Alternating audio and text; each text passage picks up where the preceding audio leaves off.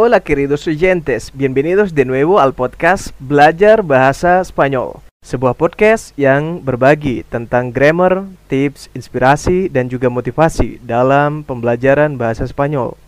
Dan juga tentunya akan membantu kamu dalam mempelajari dan memahami bahasa Spanyol.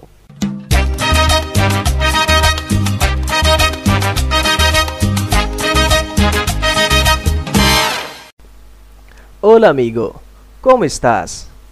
Yo estoy bien. Setelah kamu mengenal dan belajar kata kerja ser, kamu juga harus belajar tentang kata kerja estar. Kenapa? Karena kata kerja estar juga kata kerja yang sering kali dipakai, layaknya kata kerja ser, tapi bentuk dan fungsinya beda. Bueno, saya ingatkan lagi kalau kamu lupa kata kerja estar, kamu bisa cek di episode 12 di podcast Belajar Bahasa Spanyol tentang pengenalan ser dan estar untuk pemula. Amigo, di episode ini saya akan kembali berbagi tentang kata kerja estar. Tapi, saya akan bahas lebih lengkap lagi tentang penggunaan kata kerja estar, konjugasinya, dan aplikasinya dalam kalimat. Muy bien. Sekarang kita akan mulai belajar membuat kalimat dari kata kerja estar. Langsung aja ya, mulai pelajarannya sekarang. Vámonos. Oh ya, sebelumnya saya mau kasih tahu bahwa pelajaran ini akan dibagi menjadi empat bagian. Yang pertama, pelajaran dan penjelasan. Bagian kedua, contoh. Bagian ketiga, catatan. Dan bagian keempat, latihan. Jadi, ikuti terus pelajarannya sampai selesai ya. Agar kamu bisa paham dengan lebih baik lagi tentang kata kerja estar ini. Bagian 1. Di episode sebelumnya, kita sudah belajar tentang kata kerja share. Nah, untuk episode ini kita fokus belajar pada kata kerja estar ya. Bueno, kita review dulu untuk konjugasi kata kerja estar. Jadi letakkan dulu pronombres personales atau kata ganti orang. Yo, tú, él, ella, usted, nosotros, nosotras, vosotros, vosotras, ustedes, dan ellos, ellas. Lalu, tambahkan konjugasi estar. Perlu kamu tahu bahwa kata kerja estar ini adalah kata kerja irregular. Betul, kata kerja yang tidak beraturan. Saya biasanya memberi tanda pada kata kerja estar ini oi. Kenapa? Karena konjugasi untuk kata ganti orang pertama tunggal yo adalah estoy. Lihat oi di sana. Sisanya kamu bisa konjugasi berdasarkan akar kata dari kata kerja estar yaitu est. Yuk mulai konjugasinya. Yo estoy, yo estoy, tú estás, tú estás, él, ella, usted está, él, ella, usted está, nosotros, nosotras estamos, nosotros, nosotras estamos, vosotros, vosotras estáis, vosotros, vosotras estáis, ustedes, ellos, ellas están, ustedes están, ellos, ellas están. Nah, kamu juga harus ingat bahwa konjugasi kata kerja estar ini mempunyai tilde. Lihat di atas estas, esta, estais, estan. Hal ini untuk membedakannya dengan pronombres demonstrativos. Apa itu pronombres demonstrativos? Nanti akan kita bahas di episode berikutnya. Oke, lanjut ya. Untuk komponen subjek, selain dari pronombres personales, kamu bisa ganti pakai nombre atau nama.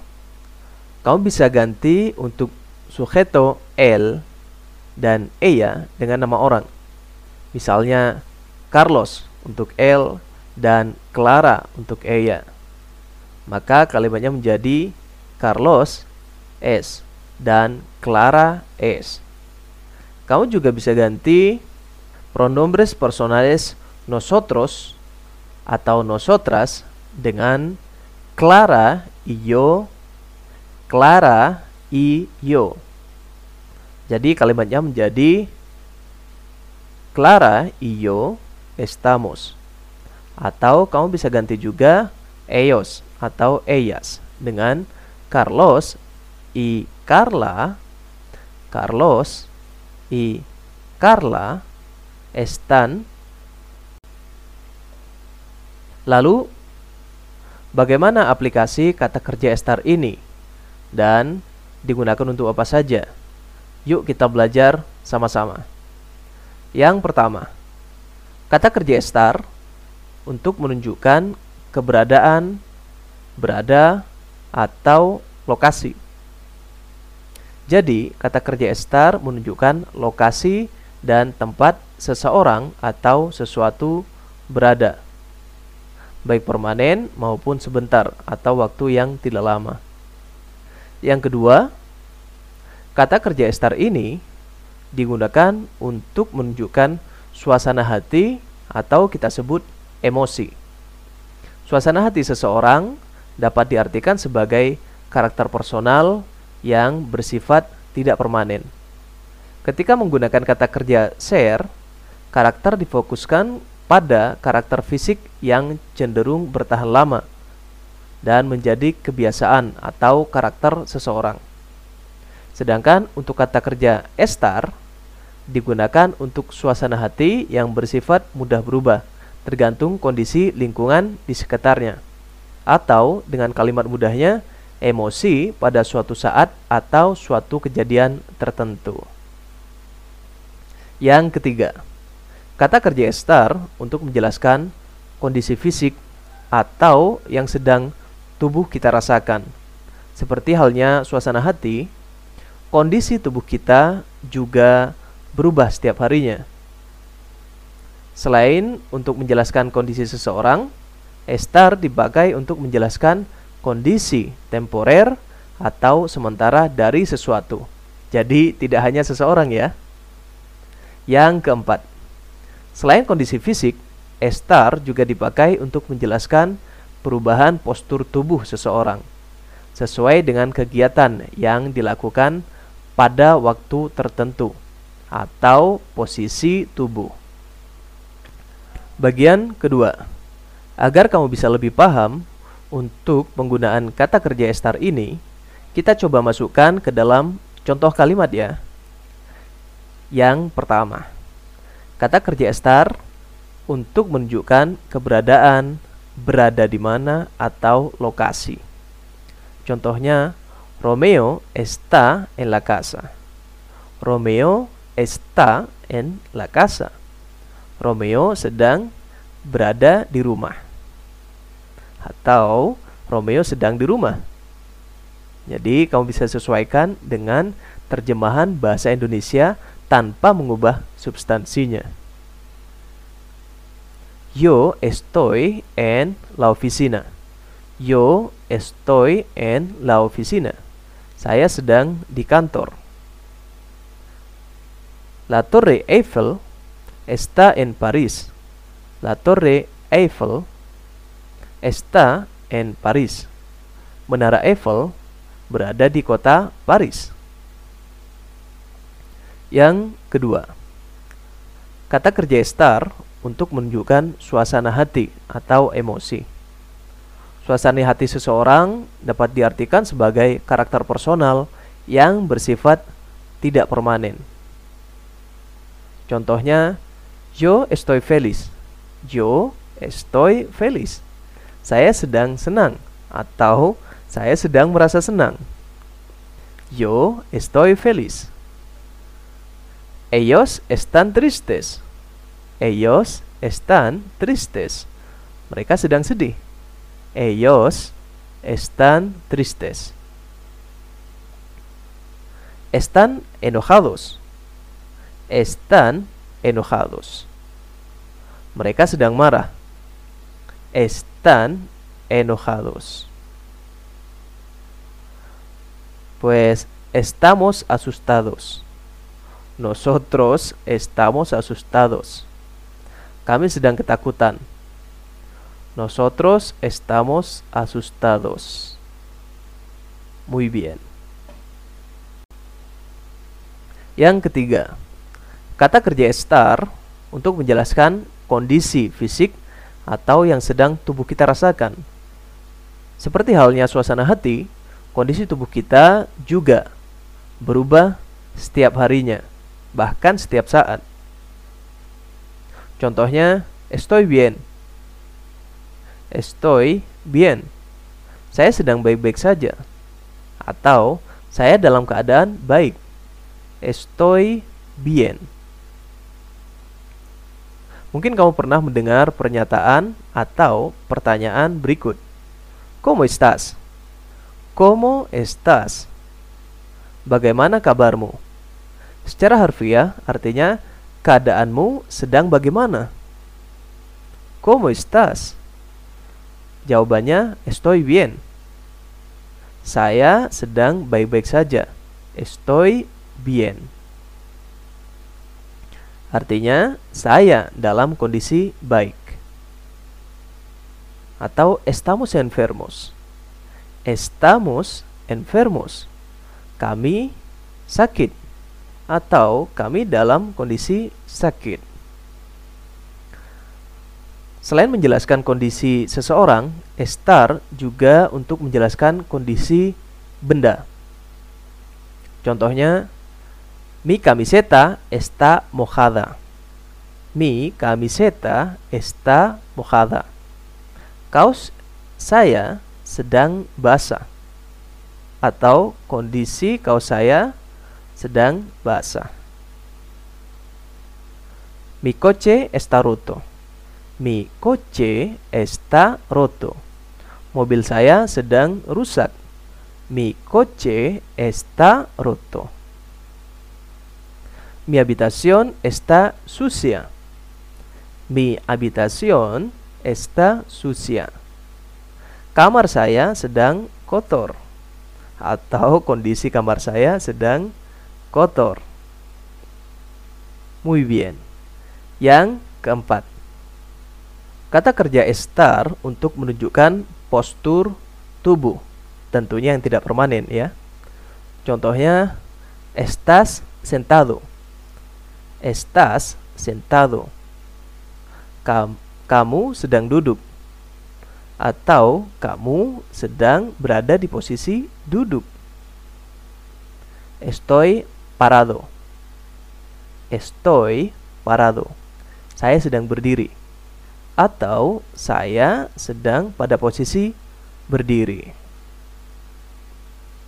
Bagian ketiga. Di sini saya mau ingatkan bahwa untuk bosotros dan bosotras lebih sering dipakai di Spanyol Eropa, tapi sangat jarang bahkan sama sekali tidak dipakai di Amerika Latin. Begitu juga dengan konjugasinya sois. Mereka lebih sering memakai ustedes dengan konjugasinya son. Jadi ustedes son sama dengan ellos, ellas son. Dan juga kalian bisa lihat bahwasanya saya sering menghilangkan pronombres personales yo, tu, el, ella, usted dan langsung menuju konjugasi kata kerjanya. Kenapa? Karena konjugasi atau kata kerja yang sudah dikonjugasi itu sudah mewakili pronombres personalisnya atau kata ganti orang. Kalian bisa cek di episode episode sebelum ini. Vale? Muy bien. Selain itu, Jangan lupa untuk menambahkan tilde pada huruf di konjugasi estar. Hal ini penting karena ketika tidak ada tildenya, maka akan mengubah arti dari kata tersebut. Bagian keempat, latihan. Sekarang, kamu sebutkan bahasa Spanyol dari kalimat berikut ini ya. Apa bahasa Spanyolnya? Maria berada di perpustakaan. Apa bahasa Spanyolnya? Bella sedang sedih. Apa bahasa Spanyolnya? Universitas Gajah Mada berada di Yogyakarta. Apa bahasa Spanyolnya? Ani dan Maria sedang baik-baik saja. Apa bahasa Spanyolnya? Kami sedang duduk di taman. Apa bahasa Spanyolnya? Pedro sedang berbahagia. Apa bahasa Spanyolnya? Laptop saya sedang rusak. Apa bahasa Spanyolnya? Rumah saya sedang berantakan. Apa bahasa Spanyolnya? Rumah saya berada di Jakarta. Apa bahasa Spanyolnya? Surabaya berada di Jawa Timur. Apa bahasa Spanyolnya? Saudara saya sedang berada di Kalimantan. Apa bahasa Spanyolnya? Kacamatamu rusak. Apa bahasa Spanyolnya? Di mana Lucia berada? Apa bahasa Spanyolnya? Carlos ada di rumah Cecilia. Muy bien, amigo. Inilah pelajaran tentang membuat kalimat di bahasa Spanyol menggunakan kata kerja estar. Semoga kamu bisa memahami dengan baik dan benar semua penjelasan dari pelajaran ini ya. Pues silakan subscribe, follow, share, dan like channel ini dan juga follow akun media sosial Belajar Bahasa Spanyol di podcast, di Instagram, di YouTube, dan juga di TikTok dengan nama Belajar Bahasa Spanyol. Pues, yo soy Romy de Indonesia y los espero en el próximo episodio. Cuídense mucho, pásenla chido y nos vemos la próxima.